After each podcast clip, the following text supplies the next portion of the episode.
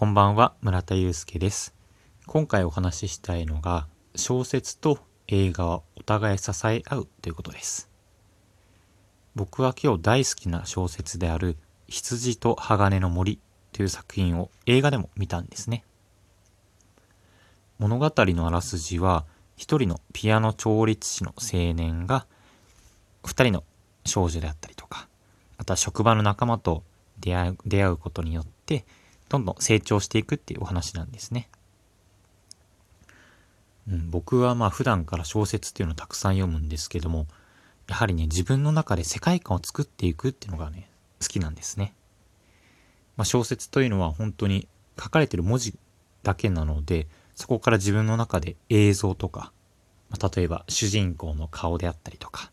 声、あとはその場面場面の風景とかですね。それを自分の中でどんどんどんどん妄想していく必要があると思うんですよね。妄想することによって、その、うん、自分の中で新たに小説を作り上げるってことができるんじゃないかなと思っています。なので僕はその、小説が原作の映画とかを見るときに、結構ね、ちょっと申し訳ないんですけども、がっかりしてしまうこととかもあって、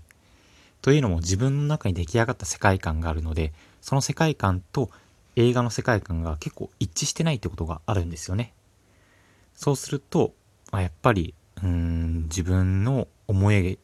描いていたものと違うなって思ってしまい、小説の方が良かったなってなってしまうんです。なので、最近は、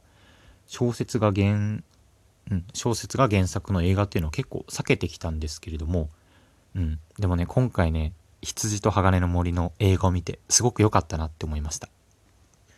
なんでかっていうと、自分の想像力にはちょっと限界もあるなって思うんですよね。今回の場合で言うと、ピアノ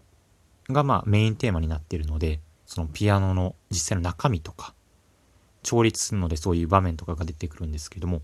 それは僕が小説読んでいてもね、結構ね、ぼんやりとしか想像できていなかったんですよね。なのでその場面っていうのを目でしっかり捉えることによって、あ、実際にこういう道具でこういうふうに仕事してるんだっていうふうにね、理解することができました。なのでその理解した情報っていうのを小説にまた持ち帰って読むことで、また違った風に多分読むこともできますし、あとは映画というのは、まあ2時間半とか、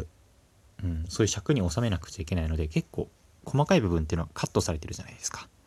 そのカットされてる部分っていうのを自分が小説で読んだものっていうのを肉付けしていく。そうすることで映画というのもどんどんどんどんね、増幅していくんじゃないかなと思いました。この小説と映画の行き来っていうのがね、すごい楽しくて、うん、僕はもう2時間ずっとね、夢中になって見ていました。なのでこういった視点を持って小説だったりとか映画に向き合うことで、うん、楽しみ方っていうのもね、無限大に広がるんじゃないかなと思っています。そうですね、これからもちょっと小説原作の映画っていうのはね、積極的に見ていって、うん。